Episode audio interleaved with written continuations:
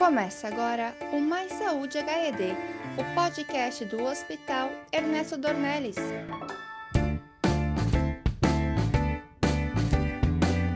Neste programa, vamos falar sobre asma e Covid-19.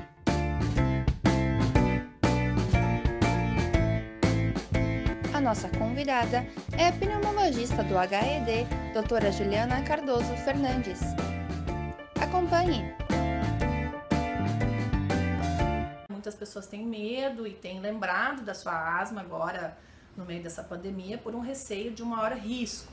O que se observa é que sim, as doenças crônicas respiratórias, principalmente as graves e as mal controladas, ou seja, aquelas que seus tratamentos de manutenção não estão sendo feitos de forma regular, têm um maior risco de ter um desfecho pior, ou precisar internar no hospital, ter um, uma complicação maior com a contaminação pelo coronavírus. Portanto, asmáticos, o recado principal, não parem os seus tratamentos. O corticoide inalatório com os broncodilatadores de longação são a base da grande maioria dos tratamentos e devem ser mantidos. Não existe risco nenhuma evidência de nenhum risco de usar corticoide inalatório para pacientes asmáticos neste momento de pandemia, e sim um grande risco se a gente abandonar o tratamento de manutenção.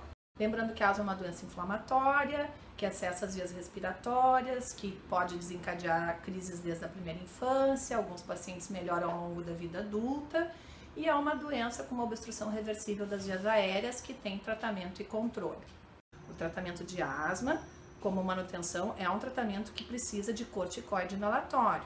Os broncodilatadores de crise, com as bombinhas uh, de efeito rápido, como o aerolinho, do Ovente ou as próprios nebulizadores, são remédios de crise e não devem ser considerados tratamentos exclusivos. Quem está tratando a sua asma só com isso está tratando de forma errada. Neste momento pandemia, a nebulização também deve ser evitada porque ela gera mais aerossol do que o spray. Então, as bombinhas são melhor recomendadas para os momentos de crise ou de sintomas ou até mesmo de tratamento de manutenção. Outra coisa que eu gostaria de reforçar com vocês é a vacinação contra a influenza.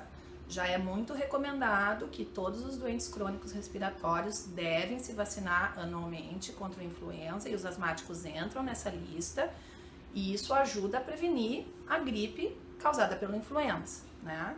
Não impede de que a pessoa tenha um contato com o coronavírus, mas impede que ela evite um outro vírus. Não tem por que ficarmos expostos desnecessariamente. É esse o meu recado. Se cuidem. Este foi mais um episódio do Mais Saúde HED, o podcast do Hospital Ernesto Dornelles.